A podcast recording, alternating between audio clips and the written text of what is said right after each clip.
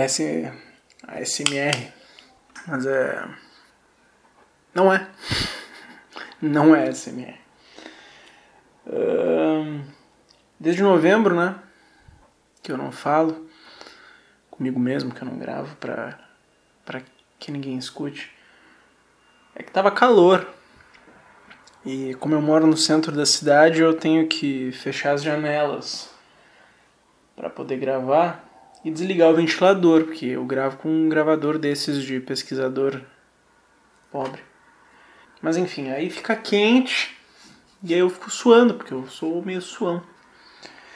Enfim, isso aqui que eu vou. Sabe, eu, eu tinha pensado em gravar uma parada já faz bastante tempo, cara. É, isso aí, imagina, novembro. Desde novembro.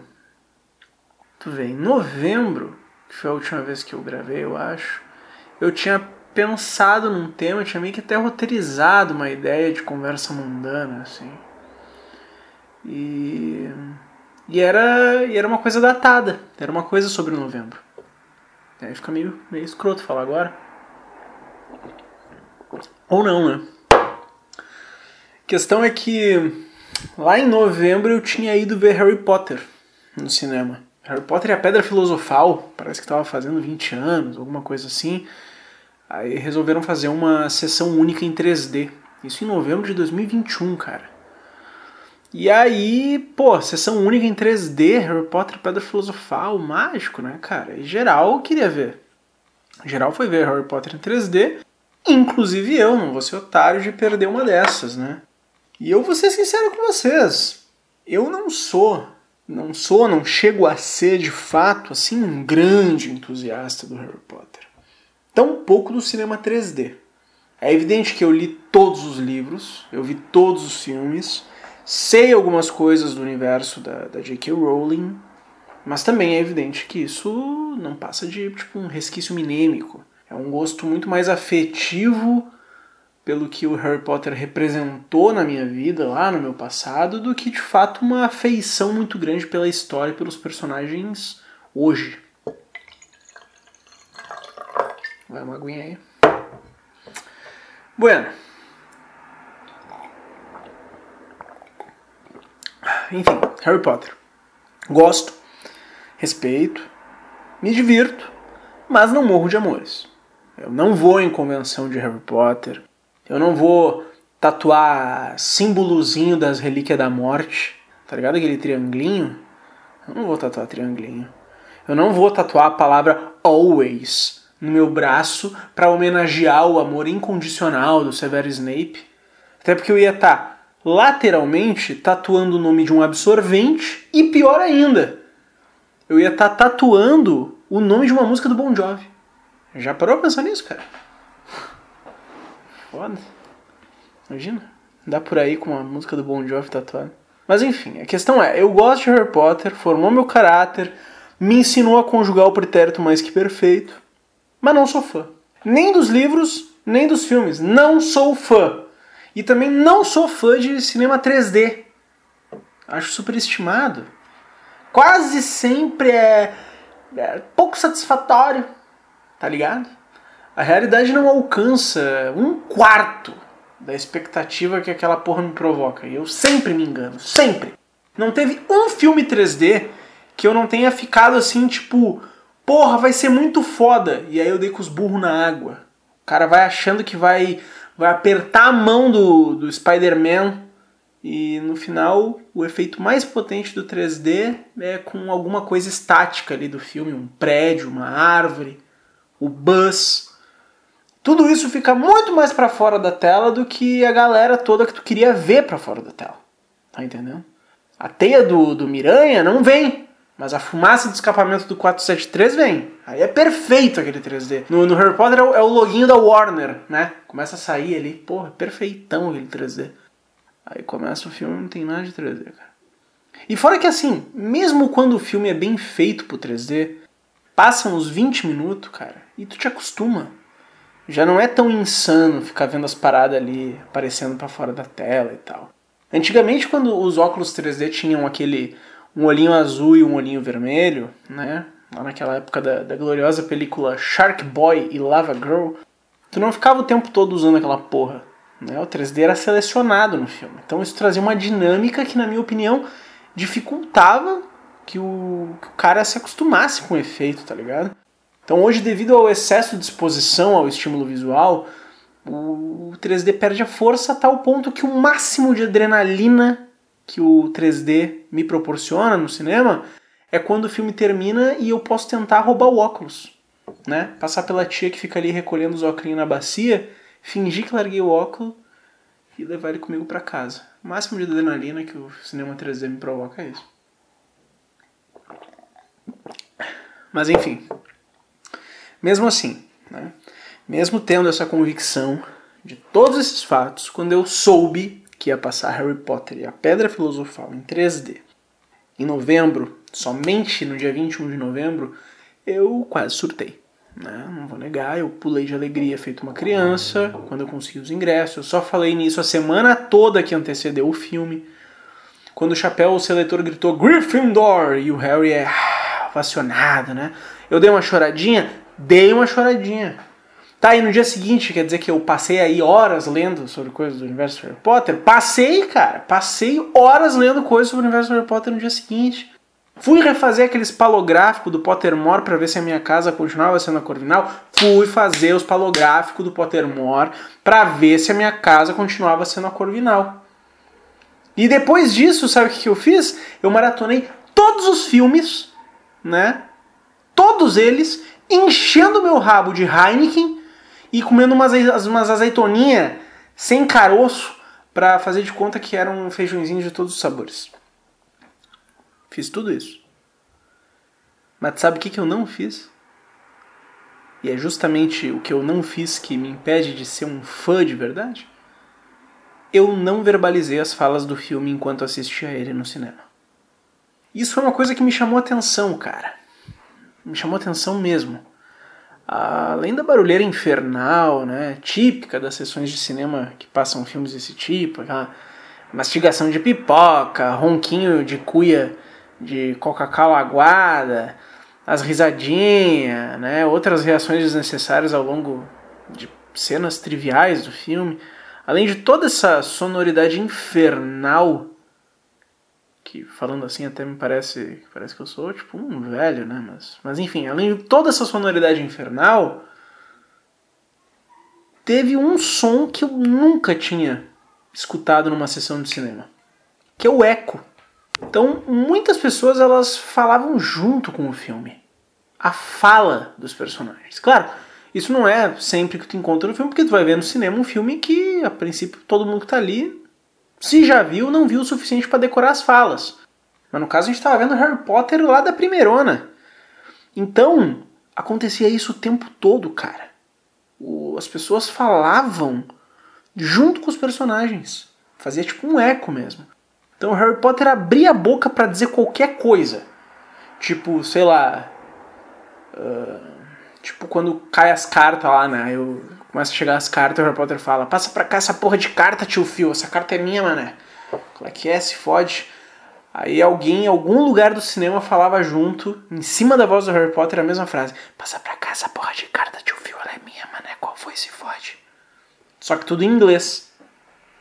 Seria algo como: Pass for.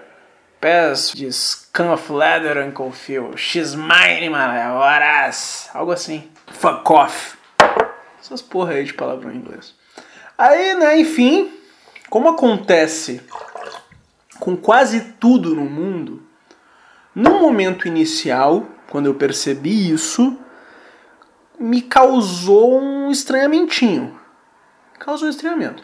Mas depois eu comecei a vibrar naquela frequência, tá ligado? Eu comecei a abrir meu coração para a experiência. E eu fiquei ali, o filme todo pirando nessa ideia de falar junto com os personagens fala, sabe? E aí eu fui pegando alguns detalhes, fui pegando umas sutilezas. Eu comecei a reparar que em alguns casos, né, algumas pessoas que praticavam a, a ecolalia potteriana, elas faziam isso perfeitamente junto ao personagem. Quase como se elas estivessem tentando dublar, tá ligado? Porém, tinha outras pessoas que praticavam uma ecolalia assim com meio segundo de antecedência, quase dois segundos, como se quisessem adiantar informação para quem estava ao redor. Igual aquele filho da puta que vai assistir o jogo no bar e grita gol um minuto antes da bola entrar, porque tá ouvindo no rádio, enquanto geral tá assistindo o jogo naqueles aparelhinhos que roubam o sinal da Premiere. É tipo isso, só que muito mais sutil e muito menos chato também. Na verdade, se a gente pensar bem, não tem nada de chato na pessoa que fica ali sussurrando as falas do filme. Exceto pelo fato que tu pagou para ouvir a voz dos atores, e não de um adolescente que está sentado no banco de trás. Mas assim, tirando isso, eu respeito esse movimento de ecolaria fílmica e eu não vou ser hipócrita. Não vou ser hipócrita com vocês. Se eu soubesse falar inglês e soubesse as falas de cor, eu faria a mesma coisa, irmão. Eu ia fazer igual. Eu ia fazer igual por dois motivos. Primeiro, porque eu ia querer muito que todos vissem o quanto eu sei falar em línguas. O quanto eu sei falar inglês. Eu não sei falar inglês. Se eu soubesse, eu ficava falando por aí. Mas não sei. Se eu soubesse, eu falava e repetia para as pessoas ver que eu sei. E também para ver o quanto eu sei sobre o filme, né? Como eu sou expert. E segundo, eu faria porque repetir é bom. Repetir a fala, repetir a cena do filme é bom. Tem um prazer intrínseco no ato de repetir, cara. Lacan, acho que é o Lacan, né? Que fala que tem duas repetições, né? O autômaton e o tique. O autômaton é aquela repetição automatizada, né? Envolve uma dimensão de desejo, de princípio de prazer. É uma repetição que se abre à interpretação, né? o entendimento que a pessoa possa fazer sobre ela mesma. Enfim, é uma repetição que revela algo do sujeito. Só que a tique é uma repetição daquilo que as palavras não conseguem nomear, que a palavra falta. Então é a repetição do trauma, né? entra naquele papo do além do princípio do prazer, mas foda-se, foda-se! Essas repetições aí que o Lacan fala, elas são repetições da pessoa com ela mesma. É repetir o mesmo erro, é repetir a própria história, o próprio sintoma. Não é a mesma coisa. Essa repetição aqui do filme essa, essa repetição dessa ecolalia fílmica, ela é uma repetição para fora. Ela não é para dentro, ela é para fora. Ela é uma repetição relacional, cara. Eu busco repetir o gesto do outro. É mimesis, tá ligado? Lembra daquela mina lá conversando com, com, com o gorila? É isso, é mimesis. Conversando em, libras ali, né? É mimesis. Então eu repito o outro. O prazer intrínseco no ato de repetir que faz a gente falar a mesma coisa que o Harry Potter durante a sessão de cinema. É esse prazer em repetir, né? Esse prazer intrínseco em repetir que faz a gente ouvir a mesma música várias vezes e cantar junto quando ela toca no rádio. É outro prazer. E eu te digo por que, é prazeroso. Né? essa, essa repetição, ela é prazerosa porque ela, em alguma medida, ela está tentando formar uma experiência de cotidianidade. O cotidiano é o quê? O cotidiano é esse dia após dia. É tudo que tu sabe que tu vai fazer, ou que os outros vão fazer hoje, amanhã, tal qual foi feito ontem, anteontem também. O cotidiano é esse lugar de uma existência básica, né? do que é mais essencial na manutenção de uma vida.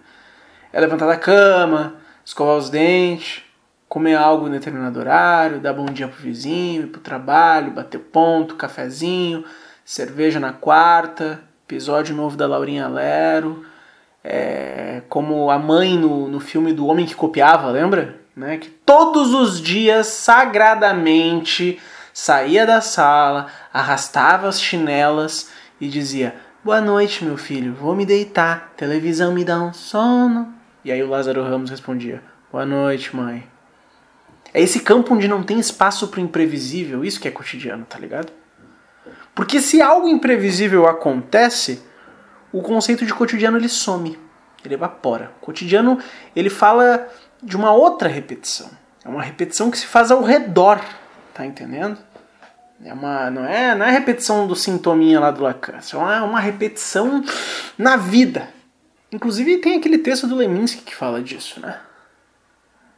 É o Corpo Não Mente. É tipo um ensaio. Aí tem aquele um trecho maneirinho que eu, que eu separei aqui que ele diz assim, ó. Para o Zen, é na própria vida cotidiana que está o segredo.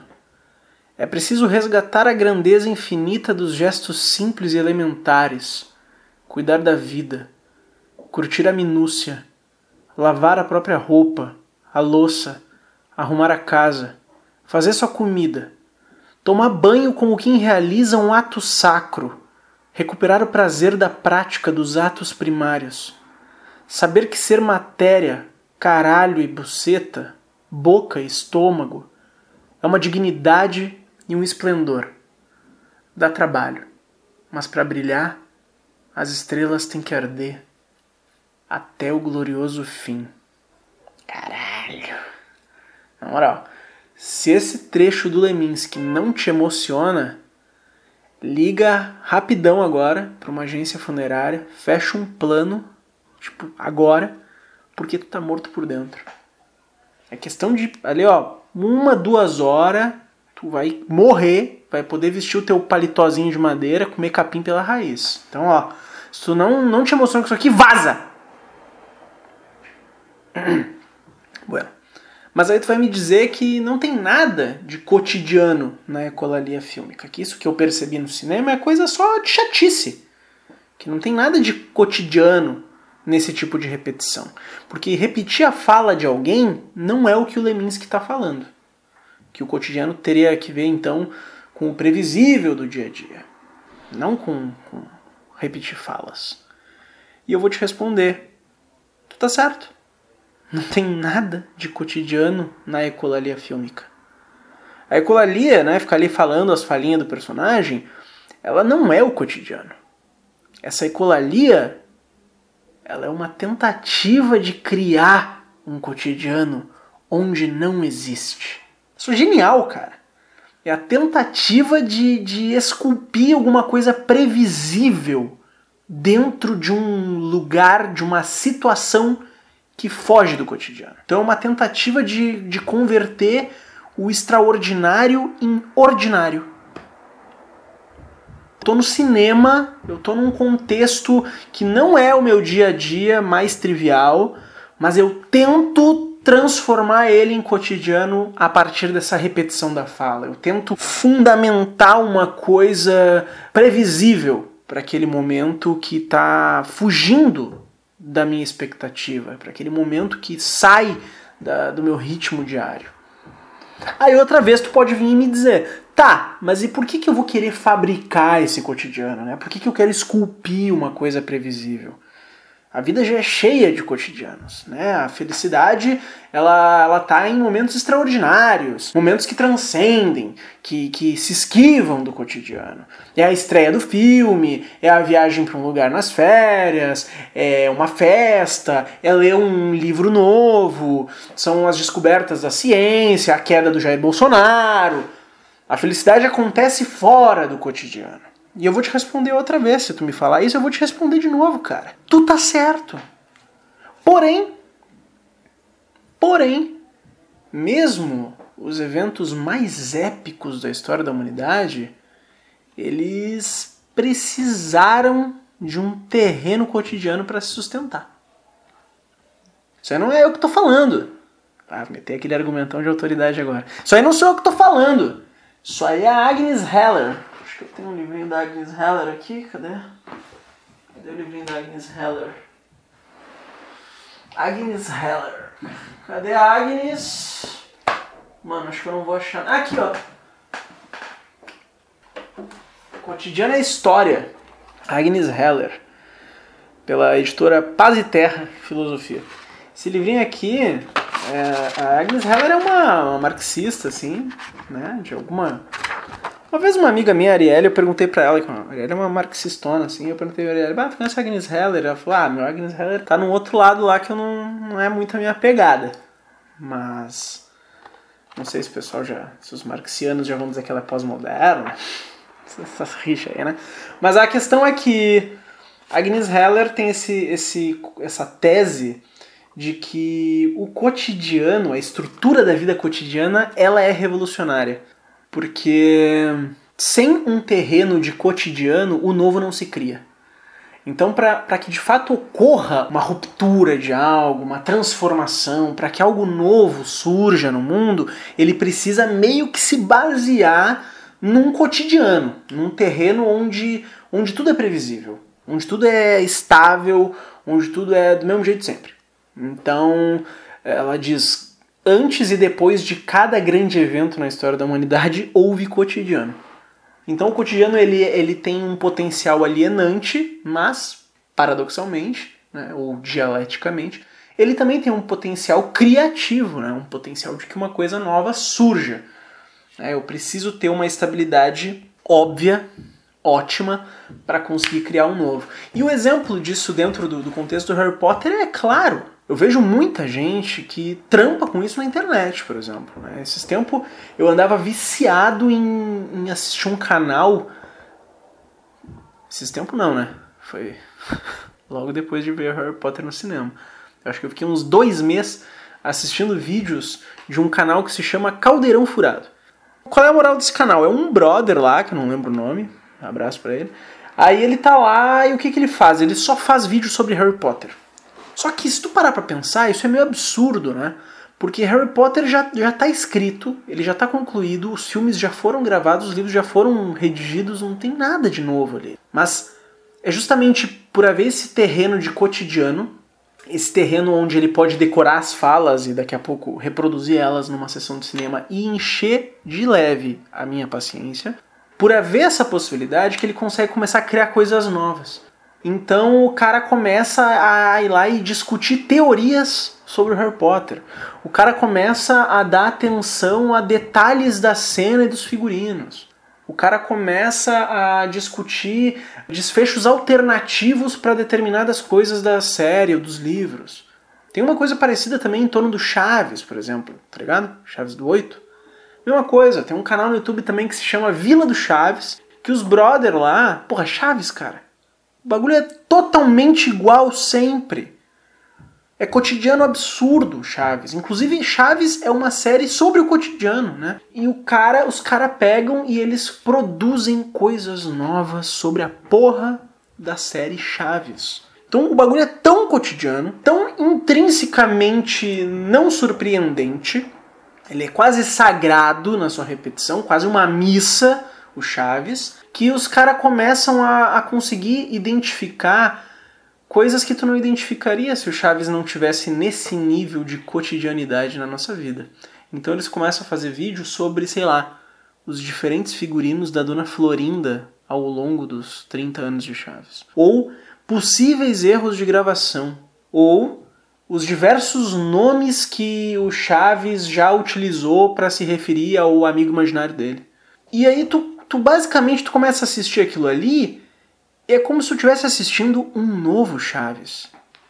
Eu também fiquei, acho que uns dois meses assistindo vídeos desse canal. É, é isso, ali tu, tu transcende a experiência do filme, tu cria algo inédito a partir de uma parada cotidiana. Então a gente tem que fabricar o cotidiano. É isso. Tudo isso para dizer o quê? Que quem fica repetindo as falas no cinema, se pá, é meio gêniozão. Ou é só chato pra caralho mesmo. O que pode ser a mesma coisa. Sinônimos e pá, né?